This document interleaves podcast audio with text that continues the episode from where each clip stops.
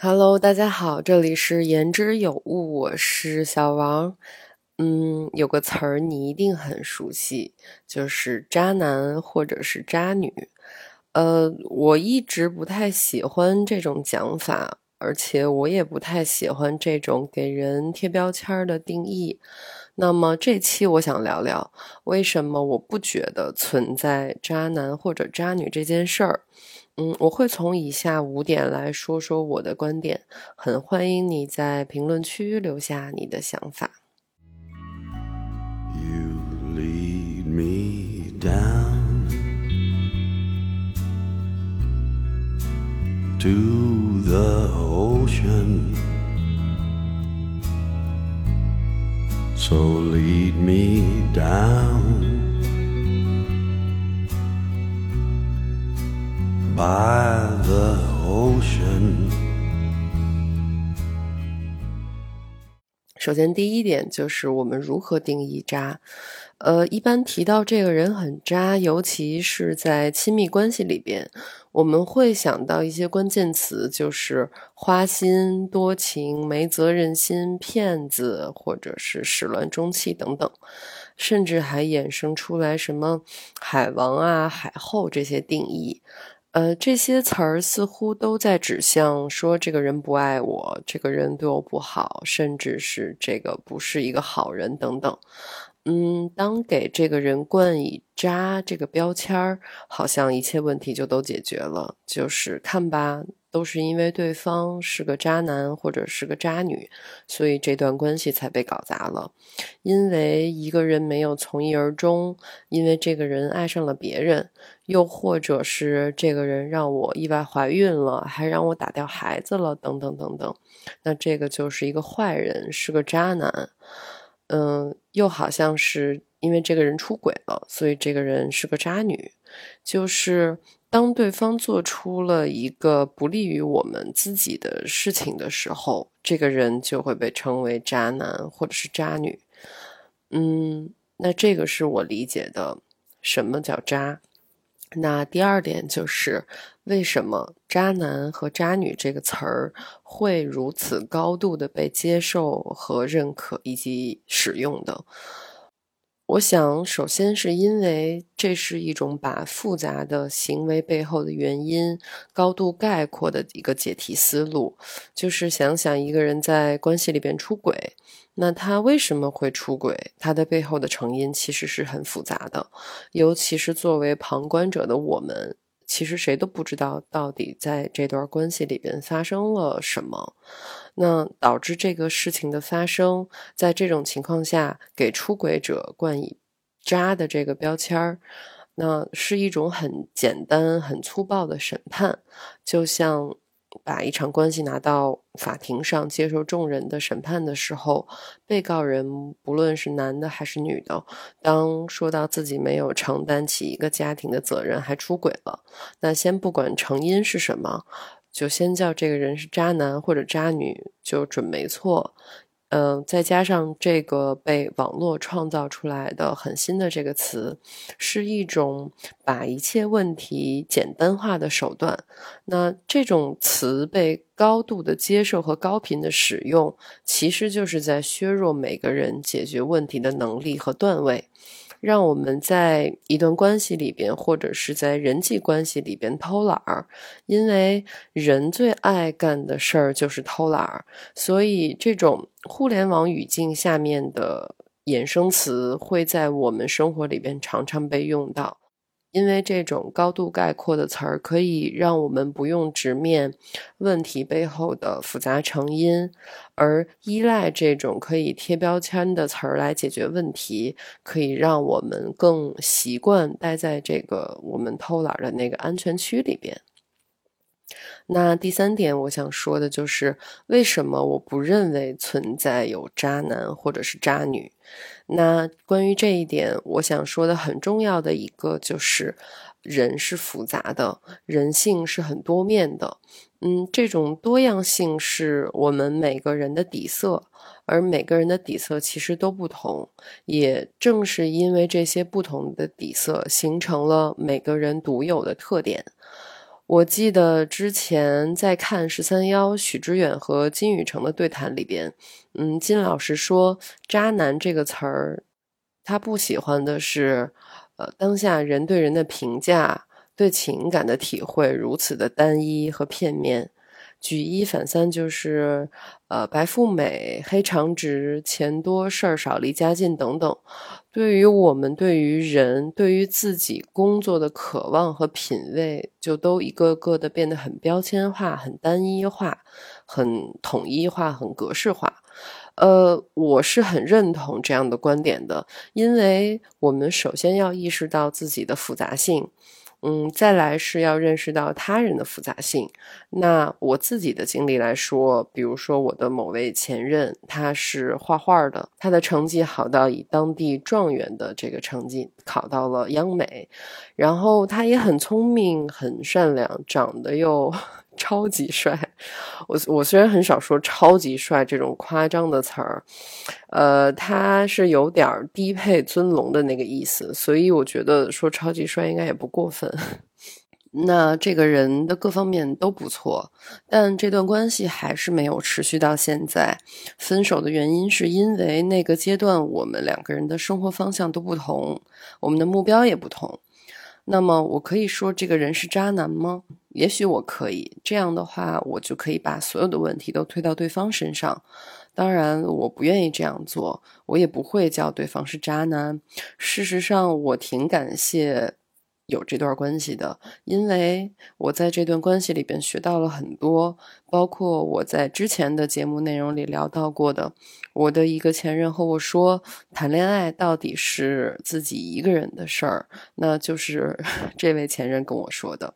呃，我也在这段关系里边学到了很多关于，比如说当代艺术的一些知识啊等等，就像说，我们如果一起去看一个展览，他就是我的私人导览。呃，所以从功利的角度来计算的话，这段关系的收获其实是要多于亏损。嗯，我举这个例子是想说，人几乎就是有多少的优点就有多少的缺点。呃，渣这种词儿会磨灭人身上的那个闪光点，因为任何一段关系重要的就是这中间的这个过程的体验。所有的甜，所有的美好，以及所有的遗憾，都组成了这段关系存在的意义。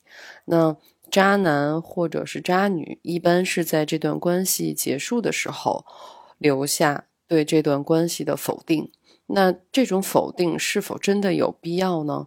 因为选择是你自己做的。那么我会觉得，任何选择也都是有好坏两面性的。做了一个决定，就要接住这个决定给你带来的东西。这个里边也一定是好坏都有的，这些也都是你要接着的。只要好的，不要坏的，那显然是不可能的。而且有这种想法，也是一种偷懒和贪婪。嗯，当然，我自己的这个经验，这个例子举的还是挺温和的。呃，我们也会在花边新闻上面看到哪个明星搞大了谁的肚子，然后他也不负责，或者是身边谁遇到了会家暴的另一半，然后无法脱身等等。就这些糟糕的例子呢，也很多。对于这些人，我们也会叫他们是渣男或者渣女。嗯，我会觉得问题的核心不是渣，而是这个人他的人性或者是他的人品的每一个问题，其实都是很具体的。举个例子，就比如说，这个人因为他小的时候一直在接受暴力，所以他长大了会有暴力的倾向。就它的成因其实是很复杂的，但并不是一个粗暴的定论，就是因为他是一个渣男或者是一个渣女。以及很多问题在展现之前，我认为都是有迹可循的。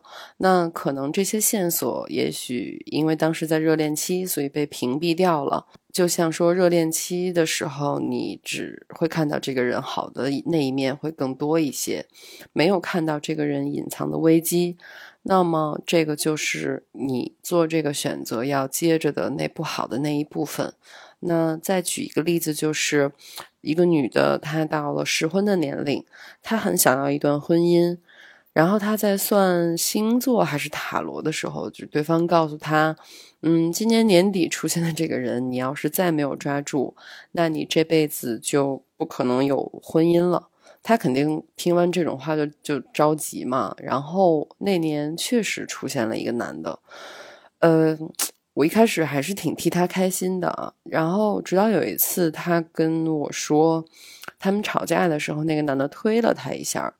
然后我下意识的联想到的是，这个人是不是有暴力倾向？然后呢，再过了一阵儿，这个女的哭着给我打电话说，她自己被打了。那这个故事的结局是报警了，然后这个男的也被关进去了一阵儿，算是这个女的及时止损了吧。那基于这个例子可以看到的是，首先不要相信那些占卜说的关于你盖棺定论的任何的判断。我觉得尤其是不好的一面，因为你真的会被他说的那个话去影响你的潜意识和你的行为。然后再说到渣这件事儿，如果是按上面的这个家暴的例子来看，嗯，这个人他有好的一面吗？我相信一定是有的，不然这个女的为什么会选择跟他在一起呢？那他不好的一面是暴力倾向。这不单是一个渣的问题，是之前这个人经历了什么，为什么会这么做，以及他是否意识到这种行为是犯罪。那么，当发现这种行为的苗头的时候，其实就应该要及时止损，而不是一味的沉迷在对方的这个优点里边。嗯，想说一个题外话，就是很鼓励每一个在发现你的相处对象有暴力倾向的时候。比如说，这个人的情绪很不稳定，或者说很容易激动、很容易愤怒等等，我觉得就是要 第一时间的离开这个人，或者说你没有办法及时离开的话，你也要保留证据，以准备可以随时报警。呃，也希望说听到这期节目的朋友永远不会遇到这种糟糕的人和糟糕的事儿吧。呃，继续说回“渣”这个词儿。我会认为，更多的是因为需求不匹配所导致了一段关系的结束，而不是这个人是渣男或者是渣女导致了这段关系的结束。那比较客观的来说，很多时候一个人在关系里对你做了不好的事儿，导致了不好的结果。呃，其实很多时候这个开端是被你允许的，是你允许这个人这样对你这样做了，因为人都。很不愿意承认自己身上的问题嘛？因为你允许他这样做，是因为你看到了这个人身上有好的那一面，你想要得到他那个好的那一面。那同时，这个不好的另一部分也会随之而来。那这种话我知道听起来很刺耳。那么这一点，我的结论就是：面对人的复杂性，“渣”这个词儿会显得很单薄。就是不要陷入这种简单的二元对立里面做判断，从对人和对事儿其实都是这样，也就是基于这样，我会觉得没有渣男或者渣女这个概念。嗯，那第四点我想说的是，渣男或者渣女这个词儿会限制和损伤语言和表达。那这一点，我想说的是，网络流行语的诞生，其实本质上是在抵消文字和表达的分量。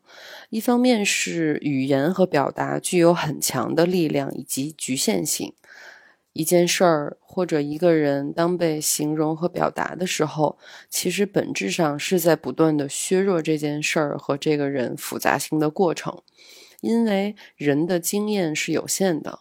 当你对一个人和一件事儿产生表达的时候，本质上其实是在基于你过去所有的经验来总和，从而进行的。那这一点也就是人的局限性，人思维和视野的局限性。那么事实上，语言和表达也具有破坏性。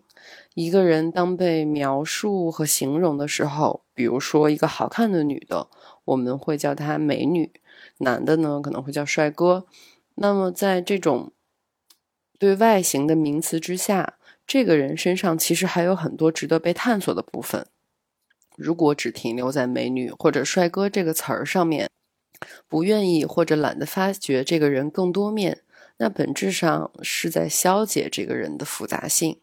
就像很多人说，选择另一半的标准是要找个美女或者找个帅哥，就是这种，我觉得这种表达是很二元论的，因为一个帅哥可能他脑袋空空，或者一个美女她可能是个骗子等等。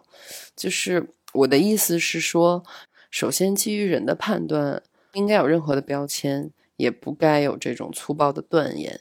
其次是在我们的每一次的表达的过程里边，尽量不要让渣男或渣女，还有什么海王、海后，或者任何一个网络环境下产生的这种高热度的词儿来破坏我们的表达，来损伤我们的表达能力。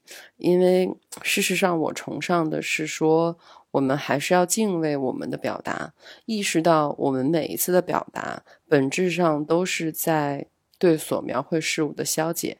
我觉得，尤其是作为创作者，呃，不要使自己的表达看起来很狭隘，更不要随便给任何的人事物冠以什么标签儿。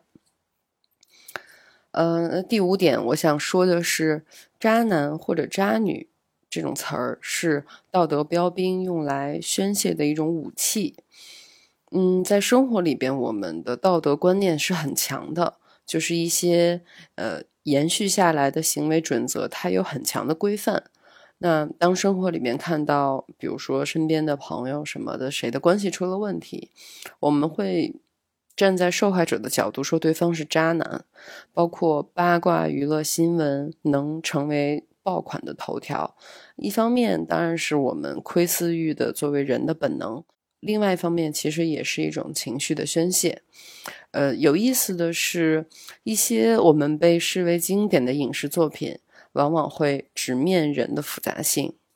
比如说李安，他的《色戒》和《断背山》一定是经典，是大师的作品。想想，如果要拿道德来去衡量一件。经典是件多傻的事儿，嗯，按梯度来说，如果大师是在塔尖上的话，那下面逐层递减的是一些质量参差不齐的影视作品，那这里边一定也有很多超出所谓的我们喜闻乐见的那个道德之外的东西，而被人喜爱的作品，我知道每个人都有自己的清单，那如果都以道德来审判。那么我会觉得，可能很多作品它就不该产生，也不该呈现出来，更不应该被捧上塔尖儿。那之所以我们会看、会喜欢以及会认可这些作品，就是我们作为观众来看都知道那是假的。如果说用道德来审判任何一种创作，那么我想说，创作可能应该是个挺 简单的事儿了，因为。我会认为创作之所以难，也是因为他在面对的是一个巨大的复杂。要如何展示这种复杂，是创作时候所面对的挑战，也是创作的迷人的地方。哪怕就是一部屁打头的网站上的一个小电影吧，就是里边有有多少不道德的情节，那为什么还会有那么多人去看？为什么还会有那么多人关起门来去看那种说出来让人大跌眼镜的那种类型的小电影啊？我觉得其实都是我们每个人都有不愿意示人的复杂的那一面。那么回到生活里边，不愿意面对这种复杂性，是我们下意识的把问题简单化，把。当自己的关系出了问题，当看到他人甚至是网上的人出现了能和渣划等号的这种行为，我们第一时间就叫对方渣男或者渣女。嗯，本质上都是一种逃避现实、逃避自身问题的一种情绪宣泄。那这种宣泄呢，一方面结合第三点，就是它是一种表达的偷懒那另外一方面，也是对道德宽于律己、严于律人的一种很双标的表现。所以这一点，我的结论就是，嗯，不要轻易加入这类讨论当中，因为它不解决任何问题。对于拿道德来去审判他人这件事儿所上瘾，嗯。进而产生对审判的上瘾，这个会让我们的思维变得二元对立，这个绝对不是一件好事儿。那么关于渣男渣女这件事儿，我总结一下我的观点就是，嗯。更多的还是要把意识和注意力放到每一段关系中，我们获得了什么，而不是付出了什么没有得到回应。这个会让我们更习惯去找一个好的，或者说有益于自己的事物。然后，对于“渣”这种形容呢，其实就是网络流行语时代的产物。那它的出现是在抵消人的复杂性。而人正是因为复杂性才迷人，应该避免在我们的表达中加入这种粗暴的贴标签的定义。一方面，它会损害我们的表达；另外一方面，它会让我们对事物、对人的判断更僵化和狭隘。嗯，那好了，这个就是这期我想聊的关于渣男和渣女这个。词儿的看法，那很欢迎你在评论区留下你的同意或者说不同意我的观点，都可以。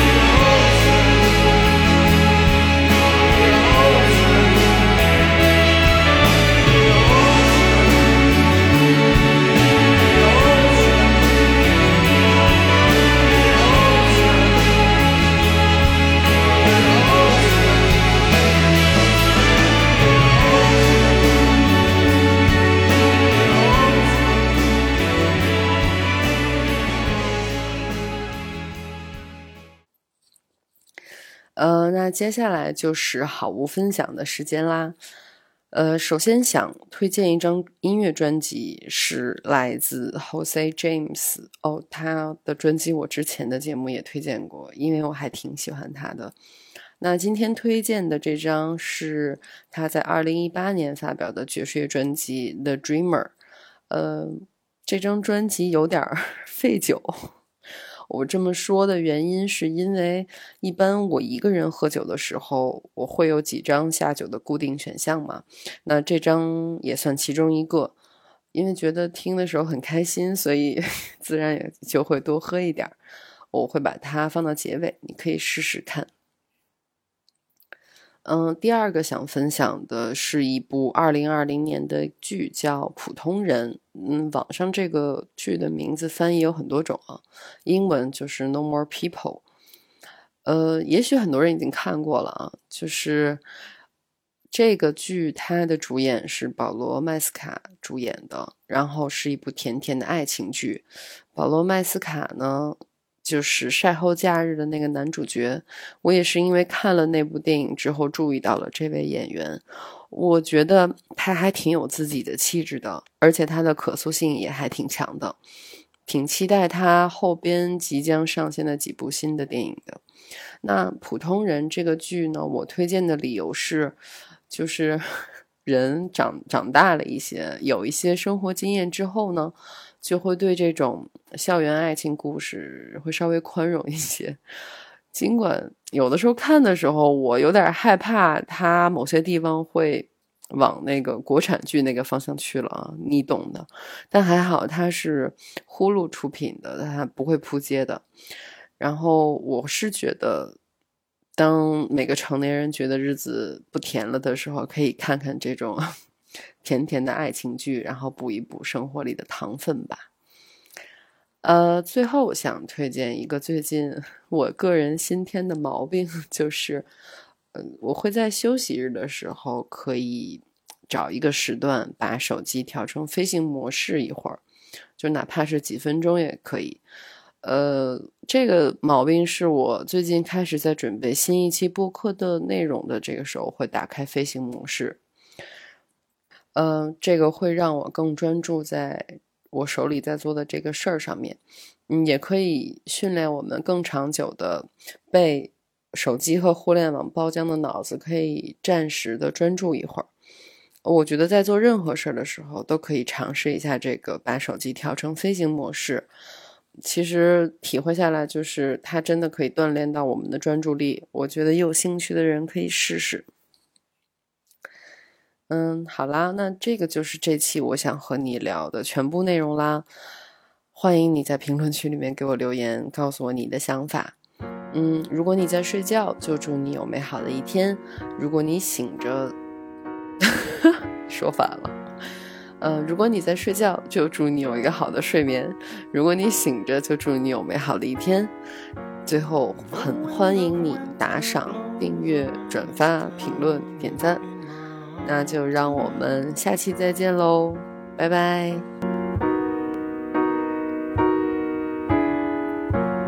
becoming stronger as the day brings what it brings, it brings to life.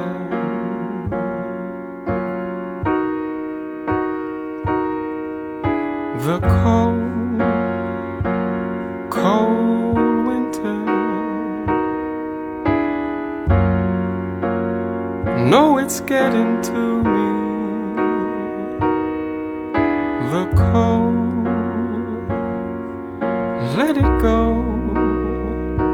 beyond my way.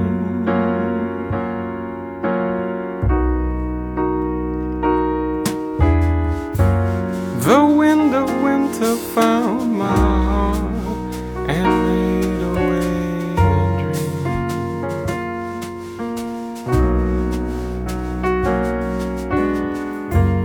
The spring and summer seem so far, and yet I about a song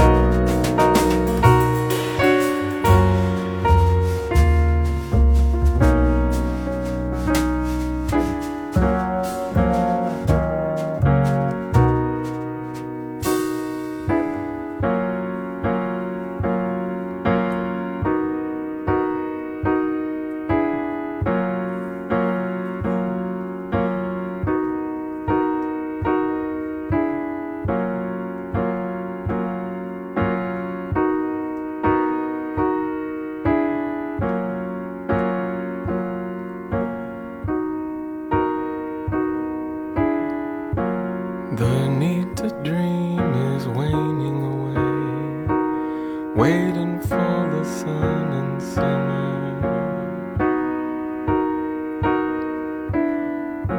My heart is knowing